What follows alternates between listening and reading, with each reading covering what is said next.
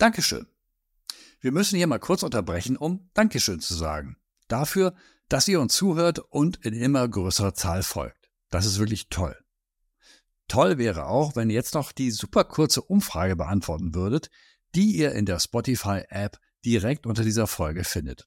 Ist nur eine Frage, hilft uns aber sehr. Und wenn ihr dann schon dort unterwegs seid und noch drei Sekunden habt, hinterlasst uns doch gleich auch noch eine Bewertung. Von eins bis fünf Sternen ist alles drin. Und dann kann ich es auch schon wieder sagen, man kann ja nicht oft genug tun. Dankeschön. Wenn ein Podcast duften könnte, würde diese Episode jetzt heftig nach Calendula, Rosmarin, Granatapfel oder Birkenblättern riechen. Denn zu Gast ist Lars Zirpens, der Markenverantwortliche von Vileda, Deutschlands ältester Naturkosmetikmarke. Vileda wurde vor über 100 Jahren von Rudolf Steiner himself gegründet und nach einer germanischen Serien benannt, hat eine große Geschichte, aber auch schwierige Zeiten hinter sich. Vergangenes Jahr schrumpfte der Umsatz, die 2500 Mitarbeiterinnenfirma fuhr ein Millionenverlust ein. Denn Naturkosmetik und Nachhaltigkeit können natürlich auch andere. Das tun sie vielleicht nicht so konsequent, dafür aber billiger als wie Leder, wo Kräuter und Wirkstoffe immer noch selbst und nach biologisch dynamischen Wirkprinzipien angebaut werden. Wie aber katapultiert man eine etwas angejahrte Naturkosmetikmarke in Badezimmer und Handtaschen deutlich jüngerer Zielgruppen? Was tut eine nachhaltige Marke, die ihr Alleinstellungsmerkmal eingebüßt hat? Darüber sprechen wir mit Lars Zirpens, der vom Bayersdorf-Konzern zur Antro-Marke mit dem Esculap-Stab gewechselt ist. All das kann man natürlich nicht besprechen, ohne den Abstieg des HSV, freiwilligen Bewegungstanz und Zirpens persönliche Körperpflegeroutine zu thematisieren. Eine Episode also, so erfrischend wie eine eiskalte Cremedusche am Morgen. Willkommen zu Sustainable Brand Stories, dem Podcast für nachhaltig erfolgreiche Marken und Kommunikation. Präsentiert von Strichpunkt Design und Teil des Brand 1 Podcast Netzwerks. Hallo Lars, herzlich willkommen bei den Sustainable Brand Stories. Ja, Harald, herzlichen Dank für die Einladung. Lars, die Marke Veleda kennt ja nun wirklich jede und jeder. Wofür kanntest du sie? Ganz spontan, was waren so die drei Attribute, die dir in den Kopf stiegen, als du Veleda gehört hast, vor deiner Zeit bei Veleda? Ja, das war sicherlich das Thema Nachhaltigkeit, dann zertifizierte Naturkosmetik und äh, als ich das erste Mal Vater geworden bin, Calendula für den Babypopo. Aber insgesamt war es ein diffuses Bild, muss ich sagen. Bei mir muss ich sagen, was ist es sofort der intensive Geruch der Skinfood-Creme, die ich in der Schule für geistig behinderte Kinder, wo ich mein Zivildienst abgeleistet habe, verwendet wurde. Und das Irre ist, äh, wie ich in der Vorrecherche festgestellt habe, die gibt's immer noch. Und zwar in der gleichen grünen Tube, in einer seit 1926 weitgehend unveränderten Rezeptur. Lediglich das Packaging hat sich ein bisschen verändert, ist jetzt, glaube ich, Kunststoff statt äh, Metall, die Tube. Aber steckt daran vielleicht auch ein Problem von Veleda, dass sich sehr vieles seit sehr langer Zeit nicht verändert hat? Äh, ich glaube nicht. Also wir sind einfach eine Firma, das habe ich jetzt kennenlernen dürfen, die in den 100 Jahren so unfassbar viel Know-how aufgebaut hat, wie man aus Natur geniale Produkte macht. Und äh, da gehört Skinfood auch dazu, seit 1926 unverändert, äh, bis auf das Packmittel natürlich. Ähm, aber ich finde, es passt ganz gut, deine Frage, zu dem, wo wir stehen als Marke. Denn das ist Best Kept Secret Hailey Bieber und Julia Roberts und jeder postet das. Die Make-up-Artists auf Fashion-Shows verwenden Skinfood. Äh, aber mach mal eine Umfrage hier äh, in Deutschland äh, über Skinfood. Naja, weiß ich nicht, wie viele Leute das wirklich kennen. Also unser Problem liegt nicht in den Formeln. Das, das ist klar. Die sind wirklich extrem. Ich bin wirklich begeistert. Das ist auch ein Grund, warum ich hergekommen bin. Die Formeln sind vom anderen Stern, aber es ist nicht so präsent, nicht? Äh, also Best Kept Secret, Skinfood weltweit unsere Ikone eigentlich. Aber wie ist es denn mit der Marke aus? Also du kommst ja aus Hamburg, da erlaube ich mir den Vergleich mit dem HSV. Also jemand, der eine, wirklich eine Größe hatte und auch sehr lange an der Größe gehangen hat, aber so lange, bis dann dann wirklich bergab ging. Bei WD ging es jetzt auch ein bisschen bergab, umsatzmäßig glaube ich 5% verloren vor deiner, vor deiner Zeit. Ähm, ah, überzeugt dich der Vergleich? HSV wie Leder? Nee, nee, der Vergleich hinkt auf alle Fälle. Denn äh, die Produkte sind wirklich 1A. Es ist eher die Wahrnehmung, würde ich sagen. Also der HSV hat ja sehr treue Fans und sehr viele, äh, die da auch Tickets kaufen. Nee, ich glaube, bei uns ist es Umgekehrt, wir waren der Leuchtturm, weil wir ganz früh, eigentlich schon als Gründungsimpuls in einer Ecke war, die heute relevanter denn je ist. Und dann ist die viele Jahre gewachsen natürlich, diese Nische, wenn wir nur an Naturkosmetik denken. Alle großen Konzerne sind reingegangen, eigentlich die ganzen Startups, die Gründer haben natürlich auch immer neben dem guten Design und der hohen Digitalkompetenz eigentlich oft auch das Thema Nachhaltigkeit gespielt. Und plötzlich hast du nicht mehr diesen Leuchtturmcharakter, der einzige, der wirklich für was steht, was die anderen nicht können, sondern das Bild wird ein bisschen diffuser. Das ist, ist so ein bisschen äh, schwammiger. Also uns fehlt im Marketing-Sprech jetzt gerade die wahrgenommene Relevanz und vor allen Dingen Differenzierung. Du kannst heute ja zertifizierte Naturkosmetik für 1,59 Euro irgendwo kaufen. Das ist nicht das Gleiche, aber für den Verbraucher auch schwer zu beurteilen. Ehrlich gesagt, wüsste ich jetzt auch nicht. Also wenn da zertifizierte Naturkosmetik draufsteht, würde ich als Dödel vom Regal auch denken, das wird schon in Ordnung sein. Aber du sagst mir jetzt, ist nicht so. Woran liegt's? Äh, das liegt daran, wie äh, wir unsere Produkte herstellen. Also da geht es darum, um die Selektion der Inhaltsstoffe. Wir haben eine komplett vertikale Integration. Also wir wählen aus, welche Inhaltsstoffe wir haben wollen, dann kultivieren wir sie, dann prozessieren wir sie, also wie stellen wir nachher wirklich das Produkt, die Formel her. Und da sind wir vertikal voll integriert. Also da gibt's jetzt, wir kaufen da kein Parfum dazu, sondern das Parfum kommt aus der Pflanze selbst. Nicht? Das ist praktisch ein, so, und äh, diese ganze, dieses ganze Know-how, das ist wirklich einmalig und das spürt man auch in den Produkten. Ähm, Wer uns aber nicht kennt, dem das so zu vermitteln, das ist gar nicht so einfach heute. Und dann steht da vielleicht irgendein Wirkstoff drauf und irgendein Siegel. Deutschland ist ja das Land der Siegel. Ja, noch ein lustiger Hase irgendwo. Und dann ist es wirklich schwer für einen Verbraucher, ne? Muss, muss man ja einfach sagen. Aber um dieses, diese Capabilities, die wir da haben, die wirklich äh, sowas von, von faszinierend sind, wenn man mal hier drin ist in der Company, die müssen wir natürlich dem Verbraucher wieder besser vermitteln. Ähm, ja.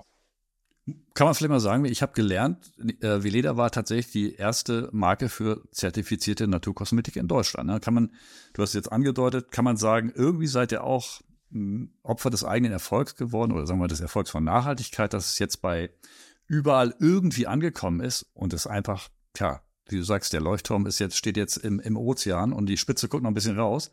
Aber irgendwie muss man da eine neue äh, Birne einschrauben oben, oder? Unbedingt, unbedingt. Wir müssen den viel höher bauen jetzt. Hast du recht. Das ist ja eine Mainstreamisierung auf der einen Seite. Wir sind ja happy, dass sich die Wirtschaft und die Verbraucher in diese Ecke bewegen. Das ist ja auch ein Ziel von uns. Nicht? Ähm, insofern freuen wir uns und es gibt ja auch immer mehr Regulierung und dann kommt der Green Deal demnächst und das ganze Level schiebt sich nach oben und das ist ja auch das, was wir wollen. Wir wollen auch nicht um jeden Preis wachsen, sondern wir wollen den Leuten eine Alternative geben, wo sie dann von ihren konventionellen, nehmen wir die Kosmetikprodukte, aber wir haben ja auch integrative Arzneimittel, wo sie von diesen konventionellen Produkten zu uns wechseln können. Nicht? Äh, wir wollen nicht, dass noch mehr Produkte auf der Welt verkauft werden. Diese Option bieten wir an. Und du hast vollkommen recht, jetzt müssen wir praktisch den nächsten Schritt, den Pioniergeist wieder rausholen und einen Schritt weitergehen, wo sich viele Sachen zum Glück, da, da freuen wir uns wirklich ja, schon fast als Standard etabliert haben. Ja. Du hast lange für Bayersdorf und Nivea gearbeitet, ich glaube fast zwei Jahrzehnte lang, bis dann Anfang 2023 zu Veleda gewechselt. Wie lautet dein Auftrag, Lars? wofür bist du aus Hamburg geholt worden? Ja, also natürlich äh, habe ich äh, in 20 Jahren Nivea von der Pike auf gelernt, wie man eine Dachmarke führt, wie man sich selbst treu bleibt, authentisch, also die eigene Identität wahrt und doch sich immer wieder im Zeitgeist, im Hier und Heute inszeniert. Das ist ja eigentlich die Kunst. Äh, und für eine Dachmarke ist es nochmal doppelt schwer. Und jetzt habe ich natürlich immer gewusst, dass Nivea eine große Dachmarke ist. Aber wenn man nur mal die Kategorien sieht, dann ist Veleda halt noch eine viel größere Dachmarke, weil wir noch viel mehr Kategorien als Nivea haben. Wir sind ja auch bei den Arzneimitteln. Und äh, ja, da bin ich, glaube ich, ganz gut vorbereitet nach zwei Jahrzehnten Nivea-Mitgestaltung äh, im globalen und auch im, im äh, nationalen Marketing, jetzt hier äh, Veleda weiterzuhelfen in der Transformation, die sicherlich äh, notwendig ist jetzt. Ja. Wofür stand die Transformation, Stichwort? Wofür stand die Marke bisher im Wesentlichen und wofür soll sie idealerweise in Zukunft stehen? Was habt ihr euch, was habt ihr euch da ausgedacht? Ja, also es gibt erstmal ja einen Gründungsimpuls 1921, also äh, über 100 Jahre her. Entfalten von Gesundheit und Schönheit im Einklang mit Mensch und Natur. Das sind so die beiden Elemente. Das heißt, Gesundheit und Schönheit gehört für uns immer zusammen. Und dann machen wir das auf eine Art und Weise, die gut ist für den Menschen natürlich und für die Natur zeitgleich. Und eigentlich geht es jetzt nicht darum, das grundsätzlich zu verändern, sondern das halt in eine moderne Sprache zu übersetzen, die die heutigen Verbraucher anspricht, die relevant ist für das heutige Leben und die sich dann aber doch differenziert von den Wettbewerbsangeboten. Und das ist das, wo wir auch mittendrin sind, muss man sagen. Ähm, wir haben natürlich erstmal sehr genau geguckt, wo steht die Marke eigentlich und das Profil ist halt nicht mehr so trennscharf wie, wie in der Vergangenheit. Äh, und dann haben wir eine Sache gemacht, die für uns äh, unglaublich wichtig war. Wenn du jetzt so eine starke Historie hast und so einen Gründungsimpuls und äh, wirklich eine ganz starke Identität, dann kann es sein, dass man auch immer sehr viel nach hinten guckt. Wie war denn das früher?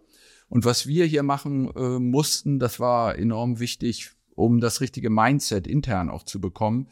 Wir sind ganz bewusst mal 20, 30 Jahre in die Zukunft gegangen und haben dann, wir haben da die Megatrends benutzt, äh, mit einem Future Designer zusammengearbeitet, aber da gibt es verschiedene Wege natürlich und haben dann aus der Zukunft mal auf uns heute geguckt und äh, haben dann, das nennt sich dann Regnose, dann halt sehr schnell gemerkt, wo wir vielleicht noch zulegen müssen. Aber die schönste Erkenntnis war eigentlich, dass viele der Elemente, die in der Marke schon angelegt sind, dass die eigentlich hochmodern sind.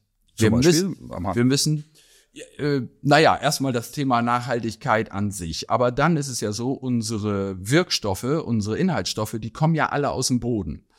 Und Boden ist natürlich ein, ein Megathema zurzeit, was wir schon lange besetzen. Gesunde Böden, da kommen die Produkte her. Das ist ja praktisch die Haut der Erde. Wir sorgen ja für die Haut des Menschen und für die Haut der Erde, da wo wir biodynamisch anbauen oder biologisch anbauen, unsere Inhaltsstoffe. Da wächst die Humusschicht. Wir zahlen faire Löhne. Wir haben äh, Kooperationen mit unseren Lieferanten. Wir, wir haben halt die volle vertikale Integration. Ein Beispiel. Oder Holistic Health. Bei uns ist natürlich alles immer holistisch angelegt. Das Thema Gesundheit, deine Selbstheilungskräfte zum Beispiel. Oder Divi Leder finde ich eigentlich auch spannend. Das ist äh, eine Figur, die ist schon äh, etwas älter, paar tausend Jahre alt. Germanische Seherin, ne? Genau. Oh, du bist gut informiert. Sehr schön. Genau. Mit dem Druiden-Heilwissen. Auch diese, dieser weibliche Touch da dran. Das ist doch eigentlich auch super modern. Und so haben wir eine unfassbar lange äh, ähm, Liste an Themen. Wenn wir die mal wieder in einer modernen Sprache inszenieren, bisschen polieren, dann sind da ein paar äh, Juwelen dabei. So. Mhm. Was gibt es ein Narrativ, für die das Veleda zukünftig stehen soll, eine Botschaft? Und äh, wem wollt ihr das vermitteln? Wer sind die Zielgruppen, die ihr anvisiert? Du hast die Weiblichkeit angesprochen. Sind das tendenziell eher Frauen als Männer? Ja, nee, eigentlich denken wir so in diesen Kategorien etwas weniger, aber es werden wahrscheinlich weiterhin auch mehr Frauen sein, aber vor allen Dingen müssen wir uns verjüngen. Das ist ganz klar. Ähm, wir Wie alt ist die durchschnittliche Veleda-Kundin heute so ungefähr? Ist es schlimmstenfalls so mein Alter? Unser Alter. Äh, das ist auch viel dabei. Es gibt natürlich einen Punkt im Leben, wenn äh, diejenigen von uns, die Vater oder Mutter werden, das ist natürlich so ein Schlüsselmoment, wo du denkst, oh, was benutze ich jetzt eigentlich? Was möchte ich für dieses kleine, äh, wertvolle Wesen? Und da kommen natürlich viele zu Veleda. Dann liest man vielleicht über die Calendula und da bist du ja dann zwischen 25 und 45, wo immer man sich da gerade bewegt. Und wenn man dann weiß, dass wir die äh, Calendula in unseren äh, Heilpflanzengärten selbst anbauen, handgepflückt, wir die selbst verarbeiten und dann in die Produkte bringen und da auch kein Duft zugesetzt wird, weil wir das ja nie machen. Ähm, das ist so ein Schlüsselmoment, aber natürlich sind einige Produkte dann auch äh, äh, mit den äh, mit den Jahren dann auch ähm, jetzt in der älteren Kundschaft äh, attraktiv. Ich will noch mal ein Beispiel nennen, weil ich das gerade hier stehen habe. Das ist unser, also mit Rosmarin haben wir zwei Haarprodukte.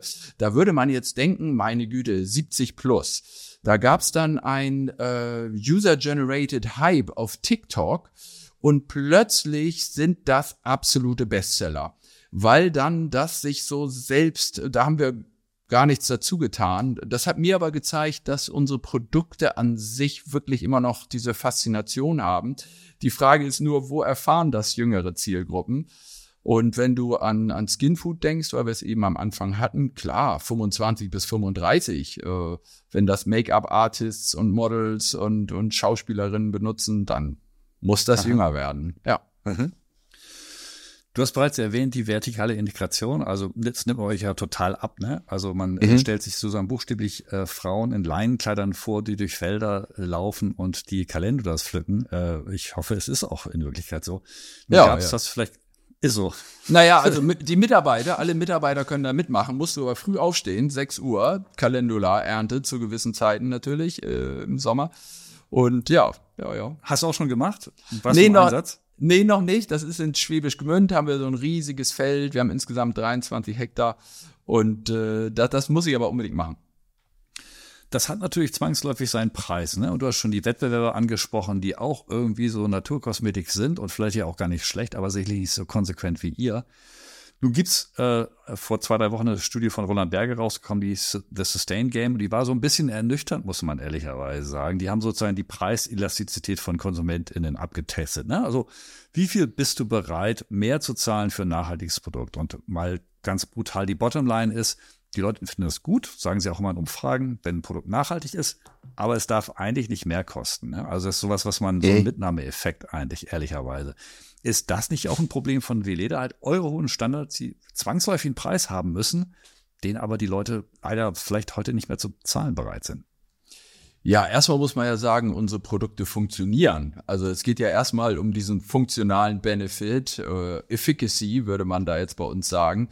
Unsere Produkte leisten ja das, was sie versprechen. Und da gibt's wirklich zahlreiche Produkte, wo du das auch sofort merkst. Und äh, Dafür das, musst du aber erstmal gekauft haben. Also ja, Geld ist richtig, haben. ist richtig, genau. Da müssen wir uns mal überlegen, wie man in diese Experience kommt. Ne? Wir haben mhm. natürlich gute Touchpoints, unser Erlebniszentrum in Schwäbisch Gmünd, was ich eben erwähnt habe. Wir haben Spas. Wir müssen vielleicht da noch viel mehr machen, dass die Menschen, wenn du jetzt äh, tränende Augen hast, äh, weil du das jetzt deinen zehnten Podcast hintereinander aufnehmen musst vielleicht, dann kann ich dir Visiodoron. Durchschnittlicher äh, Tag. Ja, Visiodoron empfehlen und sofort ist alles gelöst. Also in der Sekunde, ne? Äh, Euphrasia oder Malva, je nachdem, was du, was du da brauchst.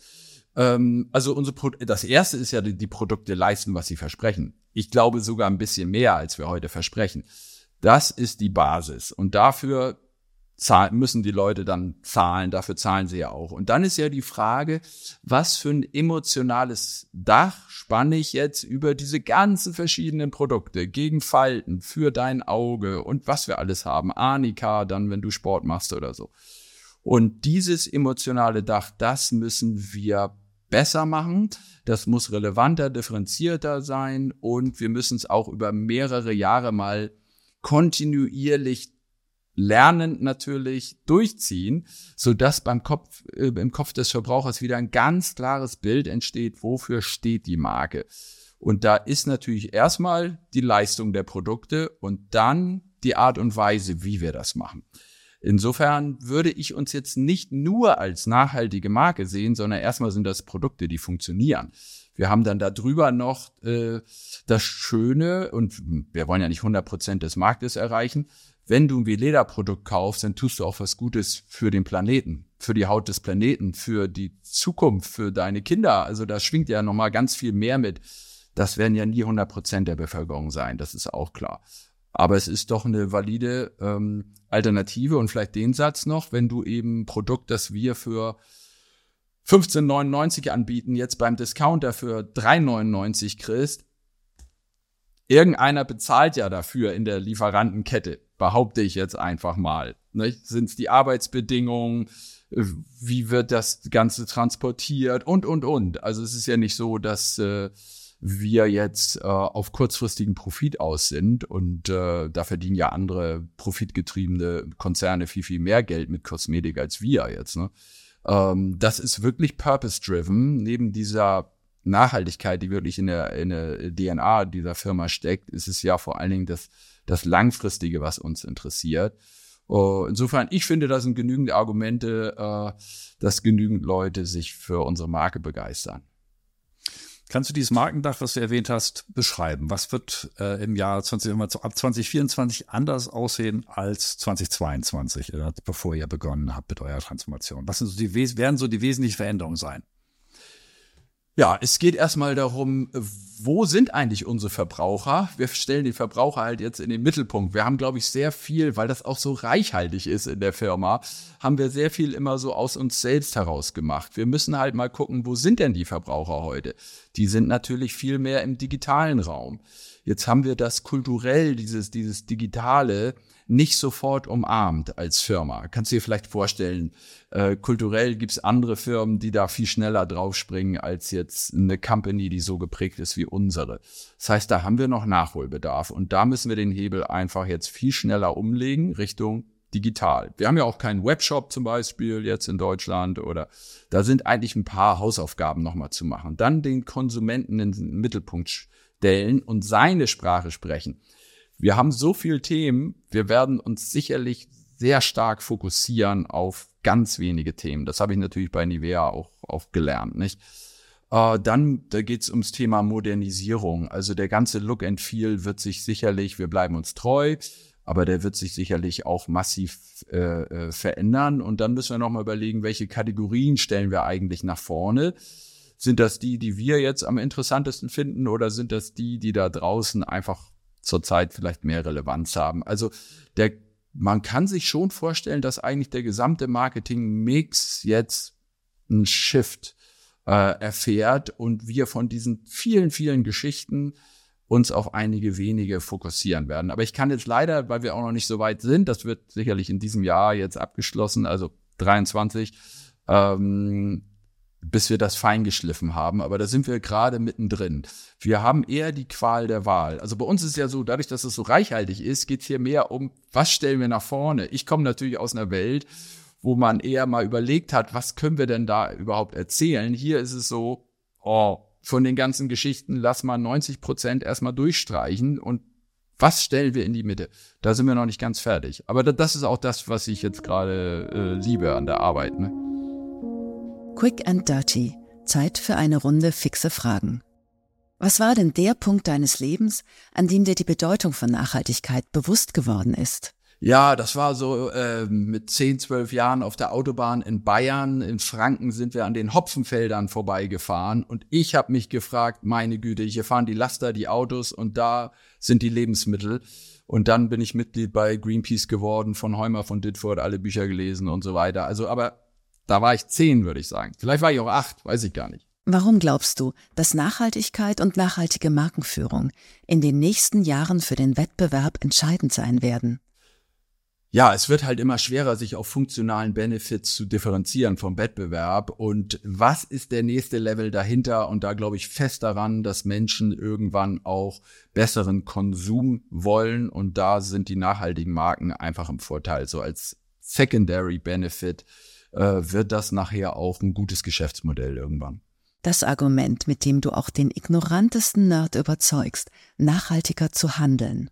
Ja, eins ist klar, wenn man billig kauft, bezahlt irgendeiner in der Kette dafür. Das sind vielleicht die Arbeitsbedingungen, muss ja nicht gleich Kinderarbeit sein, das sind die Lieferwege, wo Dinge aus China oder sonst wo um die Welt gefahren werden. Das kauft man damit ein und da muss man einfach für sich selbst entscheiden, ob man das möchte.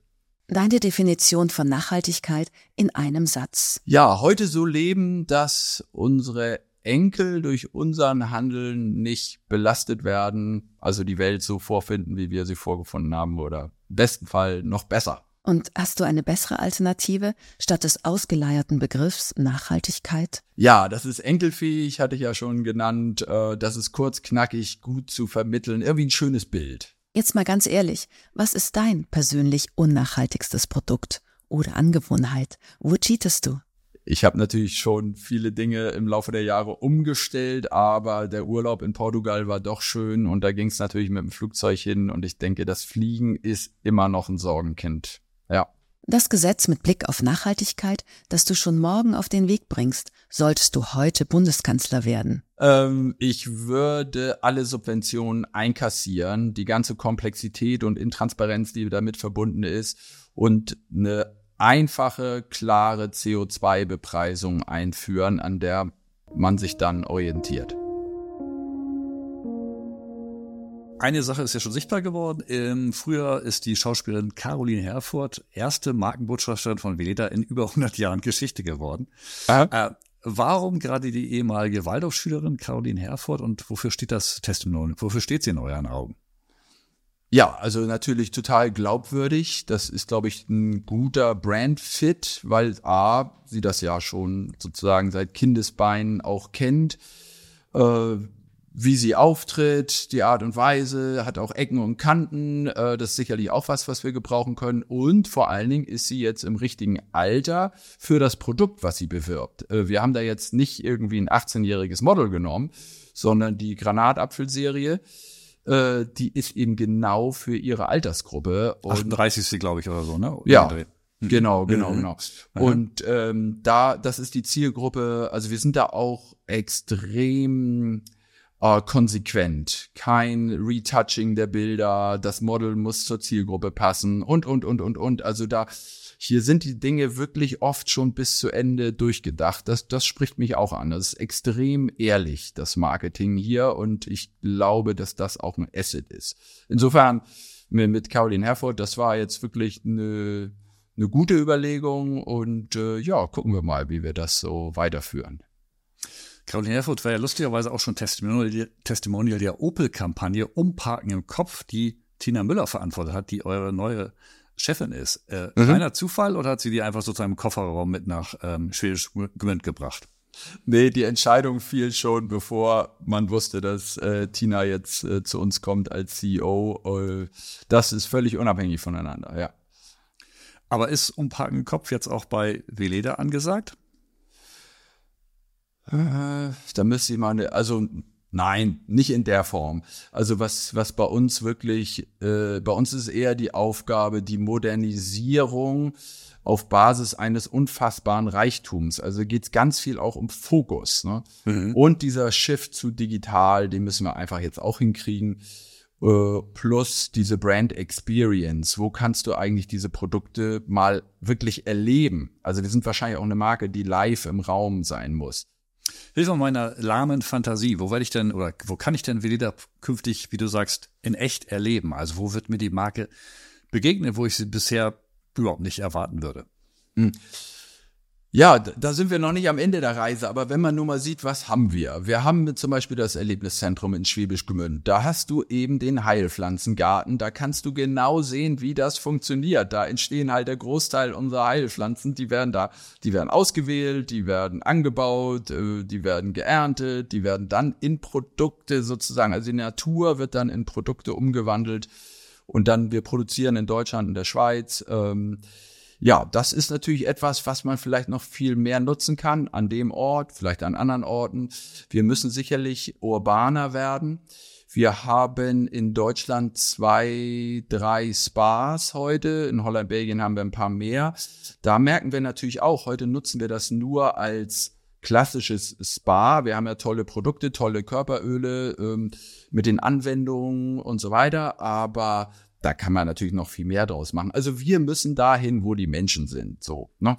Das ist einmal der digitale Raum und dann auch der physische Raum. Und da sind wir jetzt noch nicht, da müsstest du mich im halben Jahr nochmal interviewen, wie es dann da genau aussieht. Weil wir ein freundlicher Podcast sind, äh, Lars, ist jetzt die, kurz die Wunschstunde angesagt. Du darfst jetzt drei Dinge wünschen, die man in Zukunft bitte nicht mehr mit der Marke Veleda verbinden sollte. Darfst du frei aussuchen, die man jetzt vielleicht mit ihr verbindet, aber die ihr gerne hinter euch lassen würde. Was, was mhm. sind so die Dinge, die ihr gerne in der Vergangenheit lassen würdet? Oh, das erste wäre, ich nenne es mal Hausbacken. Ähm, die, das äußere Erscheinungsbild der Packung und des Designs spiegelt überhaupt nicht die Qualität der Formeln wider. Wir brauchen da die Liebe zum Detail, also so wie es in den Formeln ist, das brauchen wir auch im äußeren Erscheinungsbild. Und das geht los mit den Packmitteln und dem Design da drauf. Also Hausbacken sollten wir mal hinter uns lassen. Dann, ähm, wofür steht die Marke eigentlich wirklich? Also in meiner Welt haben wir in drei Jahren ein Begriff, den die Menschen mit uns verbinden. Heute sind das wahrscheinlich 30 verschiedene. Wir fragen 30 Leute, gut, dann kommt immer so ein bisschen nachhaltig und Naturkosmetik, aber eigentlich ist das so ein diffuses Bild. Das müssen mhm. wir hinter uns lassen. Von diffus zu eindeutig. Ne? Oh, Hausbacken. Welcher Begriff wird das sein? Das weiß ich noch nicht. Das, war, das, das kann ich dir noch nicht sagen. Aber sicherlich äh, hat es was mit unserem Purpose zu tun. Also Entfalten von Gesundheit und Schönheit im Einklang mit äh, Mensch und Natur. Das ist so tief einge, äh, mhm. eingewoben in unsere DNA. Das, das wird sicherlich in diese Richtung gehen. Ähm, ja, und dann äh, sicherlich, was wir heute zurzeit nicht haben, ist das Thema Innovation. Also nicht innovativ zu innovationsfreudig. Diese Faszination, die es intern gibt oder die Leute, die uns verwenden, äh, die müssen wir auch nochmal wirklich speisen durch, durch Innovation. Das können Produktinnovationen sein, Serviceinnovationen, neue Geschäftsmodelle. Da müssen wir wieder diesen Pioniergeist haben von vor 100 Jahren. Ähm, ja, das, das wäre auf alle Fälle auch nochmal wichtig. Super. Wir haben sie schon angesprochen, Tina Müller. Ihr kennt euch, glaube ich, auch von ganz früher von Henkel, hast du mal kurz erzählt. Ja. Äh, was sagt es über die Marke Veleda, eine anthroposophische Marke, dass sie zwei Menschen, also wahrscheinlich noch mehr, aber zwei Top-Leute aus der, sag ich mal, konventionellen Welt, ne? Also bei Tina Müller, äh, Douglas, Opel, bei dir ganz lange Bayersdorf und andere große Unternehmen. Was sagt das über die Marke aus? Ja, dass die Anforderungen ans Marketing, ähm, Tina ist ja auch absoluter Marketing-Profi, auch wenn sie jetzt bei uns CEO ist, äh, die Anforderungen ans Marketing sind einfach unfassbar gestiegen. Also man muss ja wirklich sagen, dass äh, so eine Rolle jetzt als, als CMO, du hast da extreme Anforderungen und du brauchst da einfach Profis und du brauchst auch Experten. Du brauchst viel mehr Experten im Marketing als früher.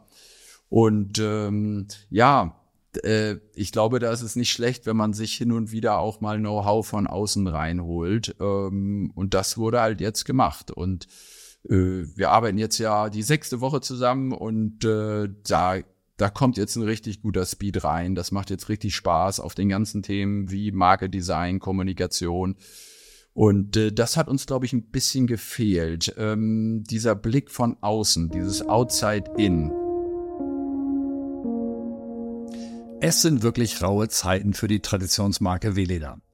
Der Umsatz bricht ein, jüngere Wettbewerber jagen ihre Marktanteile ab und das Alleinstellungsmerkmal Naturkosmetik ist auch keines mehr. Dabei hat Veleda alles, was im besten Marketing-Denglisch begehrenswert erscheint. Heritage, also eine ruhmreiche Geschichte, die sich immer wieder neu erzählen lässt. Purpose, also ein Produktportfolio, das nicht nur unsere Haut, sondern auch unseren Planeten pflegt. Und dazu kommen auch noch Values, so stark und charakteristisch wie der Duft der legendären Skinfood Creme von Veleda.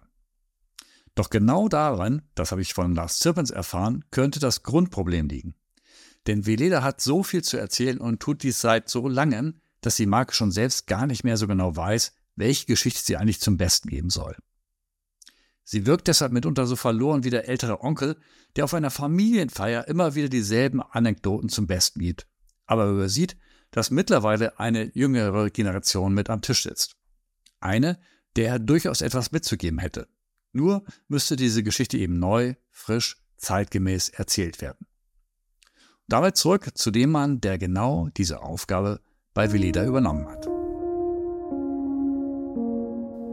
Muss man da eigentlich so ein bisschen, zumindest ein bisschen anthroposophisch orientiert sein, wenn man bei Veleda einsteigt? Oder sagen wir mal so, hilft es zumindest? Nö, nö. Also das, das glaube ich nicht, dass das jetzt ein Kriterium ist. Ähm, ich glaube, man muss äh, neben der anspruchsvollen Aufgabe, die es ja jetzt wirklich auch darstellt, ist es sicherlich nicht schlecht, wenn man nach einer sinnvollen Aufgabe sucht. Ähm, und das ist einfach eine sinnvolle Aufgabe, wenn du siehst, wofür die Marke steht und dass man hier eben wirklich Purpose over Profit macht. Also das ist the place to be eigentlich als Marketier jetzt in, in, in diesem Jahr. Du hast also wirklich eine sinnvolle und anspruchsvolle Aufgabe. Ähm, ja, genial. In einer Purpose-Born Company, die in Sustainability Native ist. Äh, ja, wahrscheinlich ist das, ich habe mit Tina darüber noch nicht gesprochen, aber wahrscheinlich ist das unsere Motivation. Ja. Mhm. Im Handelsblatt las ich eigentlich, vielleicht ist es ein böses Klischee, aber dass bei Veleda Mitarbeitende tatsächlich regelmäßig zur Betriebseurythmie gebeten würden. Jedem Antrotanz, der Laut und Klänge sichtbar machen soll. Wie war deine Erfahrung bei der Betriebseurythmie? Ja, da war ich jetzt noch nicht, äh, aber ich habe Eurythmie auch schon mitgemacht. Ich hatte ähm, im letzten Jahr viel Kontakt mit einem Philosophen, mit einem Erkenntnisphilosophen. Und da geht es natürlich darum, was ist ein erfülltes Leben? Was ist, was ist mir eigentlich wichtig? Was ist sinnvoll im Leben? Und da kann man sich aus der Anthroposophie ein paar Dinge abgucken. Man muss aber kein Anthroposoph sein. Also es, äh, da gibt's, es basiert ja auf vielen, ähm, zum Beispiel Ayurveda, da sind alle irgendwie positiv gestimmt. Anthroposophie hat auch viele Elemente davon. Anthroposophie ist dann manchmal so ein bisschen beäugt, also zumindest in Deutschland, nicht? Äh, in der Schweiz ist das ganz anders. Aber ähm, man kann sich, wenn man Mitarbeiter von Veleda ist, ist man ja kein Anthroposoph, aber man hat die Möglichkeit, sich Dinge, die fürs eigene Leben äh, inspirierend sein könnten, die kann man sich da natürlich rausziehen.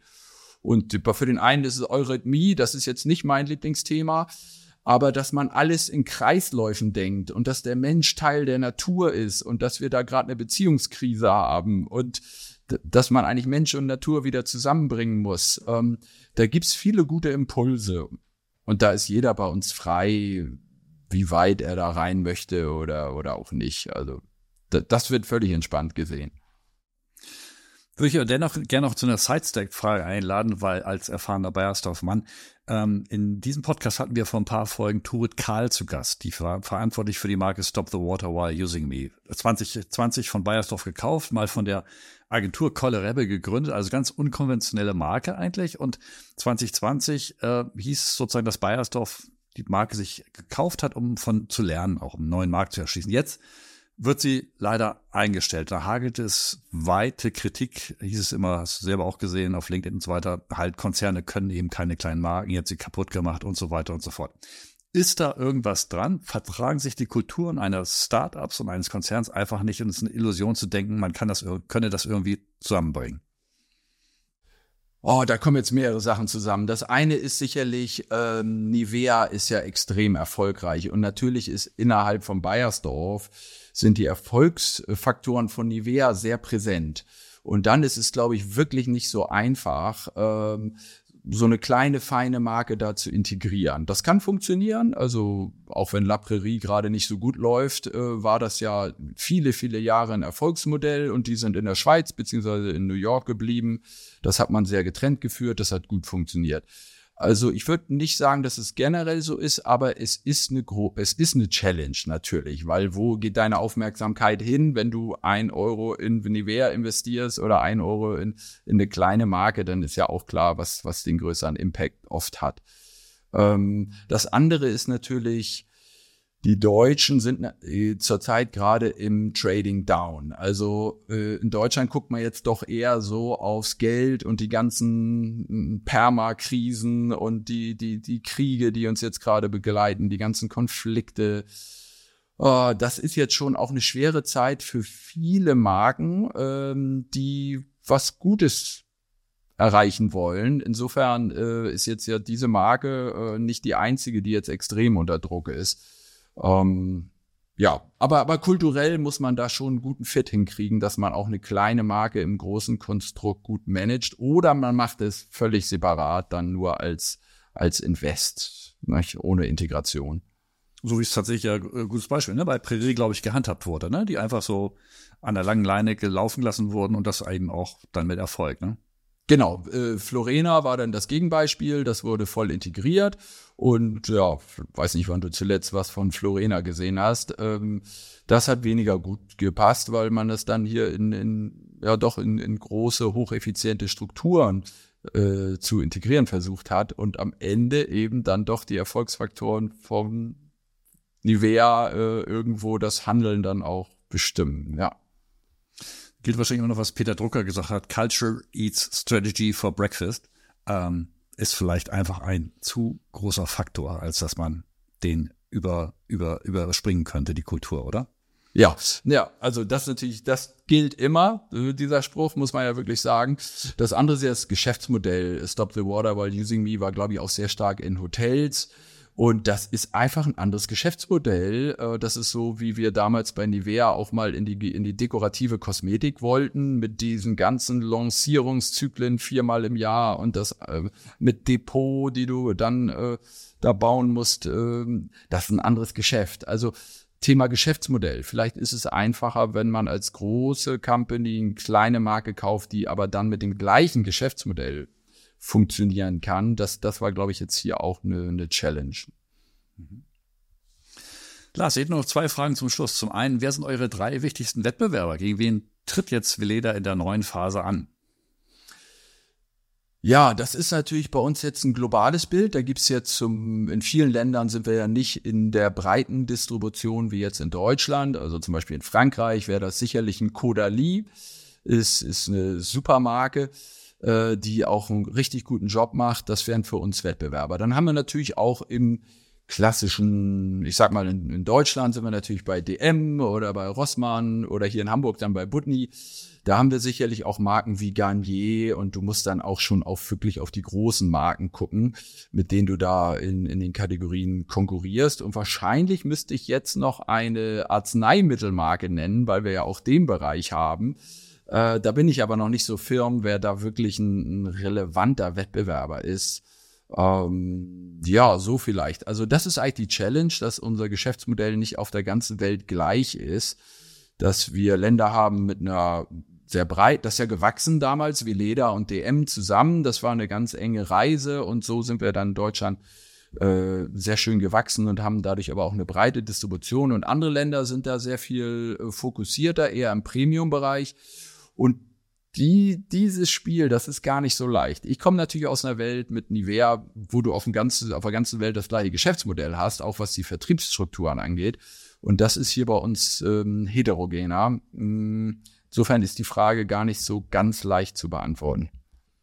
Dann habe ich die vorletzte ganz leichte Frage. Woran wirst du deinen Erfolg messen, wenn wir uns in fünf Jahren wieder treffen? An welchen KPI können wir festmachen, deine Mission war ein Erfolg?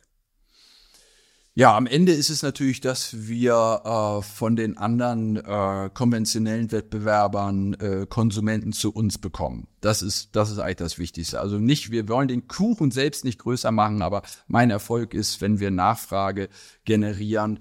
Und wie machen wir das? Das machen wir, indem wir die Marke, äh, wir, habe ich ja schon gesagt, wir bleiben natürlich authentisch uns, uns äh, treu aber im Zeitgeist inszeniert. Und äh, das heißt, unsere Verwenderschaft wird sich sicherlich um mindestens ein Jahrzehnt verjüngt haben in fünf Jahren. Und bei den jüngeren Leuten sind wir eine relevante Marke, wo die Verbraucher auch genau wissen, wofür die steht. Also Brand Equity muss da völlig klar sein.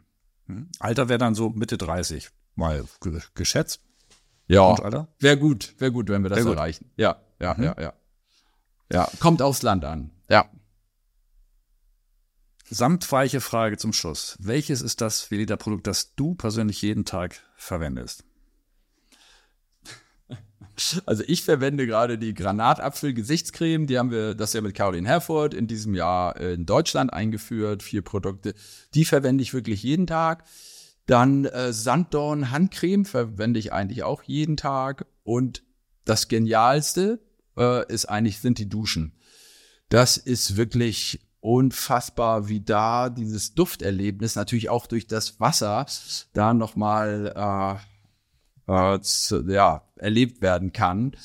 Ähm, ja, das sind so die drei. Also ordentliche Produktrange, die im Hause Zirpins im, im Bad steht. Ja, ja. Äh, Nahrungsergänzungsmittel habe ich noch vergessen. Mhm. Äh, da habe ich jetzt äh, auch gerade so eins von unseren fünf Produkten stehen. Ja. Lars, damit wäre ich mit meinen Fragen erstmal durch. Aber die wichtigste Frage, was ist wichtig, was wir vergessen haben? Also gibt es einen Aspekt, den du gerne äh, noch mitgeben würdest, den wir nicht erwähnt haben? Dann können wir das jetzt, sollten wir das tun. Ähm, ich will eigentlich, ich wünsche mir, dass alle Companies, die eine Force for Good sind, ob sie bei B Corp sind oder ganz woanders, dass die jetzt in dieser Phase nicht entmutigt werden, weil äh, wir brauchen die Veränderung in der Wirtschaft, eine fundamentale Veränderung. Und ich spüre so ein bisschen die Verunsicherung bei vielen Freunden, Geschäftspartnern. Und da gibt's immer bei diesen grundsätzlichen Shifts hin zu was Neuem, gibt's ja immer diese Phase, wo das so ein bisschen unklar ist. Und da wir sind jetzt gerade in so einer Phase dieser Veränderung. Und da gibt's natürlich immer das Risiko, dass man wieder zurück zum alten Spiel geht. Und wir müssen aber hin zum neuen Spiel. Und ich, mhm. das wäre nochmal so ein, so ein Herzensanliegen, dass alle die, die für eine bessere Wirtschaft kämpfen, dass, dass die alle motiviert bleiben, auch, auch in dieser schwierigen Phase, weil ich glaube, das ist jetzt nur so Rekursion, heißt es dann ja aber in der Trendforschung, hin dann zu dem Neuen. Und, und da müssen, müssen alle dranbleiben. Super. Dann würde ich mich fast bedanken. Nein, nicht fast, sondern würde ich mich bedanken. Danke, Lars. Ja, danke dir, Harald. Hat Spaß gemacht. Sustainable Brain Stories ist Teil der Brand 1 Podcasts, dem Netzwerk unabhängiger Business Podcasts. Wir machen Wirtschaft erleb- und hörbar. Immer interessant, aus verschiedenen Perspektiven betrachtend, informativ und hilfreich. Mit dabei im Netzwerk sind zum Beispiel Subscribe Now. Hier stellt Lennart Schneider Konzepte vor, mit denen ihr Abonnenten gewinnen und glücklich machen könnt. Um digitale Geschäftsideen geht es im Podcast Digitale Optimisten mit Alexander Brodzek. In Tech und Trara, dem Podcast der Netzpiloten, werden Tech-Themen ganz einfach und ohne Vorwissen verständlich. Im Planetary Podcast wiederum diskutieren Brand 1 Host Frank Dahlmann und Friedhof Detzner von Planet A Ventures über Wirtschaft in planetaren Grenzen. Weitere Infos findet ihr auf der Website podcast.brand1.de. Schaut oder besser hört doch mal rein Langweilig, das können wir versprechen, wird es hier nie. Das war's auch schon wieder von Sustainable Brand Stories für heute. Vielen Dank fürs Zuhören. Und wenn euch gefallen hat, was ihr gehört habt, dann abonniert uns doch und hinterlasst eine Bewertung. Wir freuen uns. Bis bald, liebe Hörerinnen und Hörer. Bis bald, lieber Harald.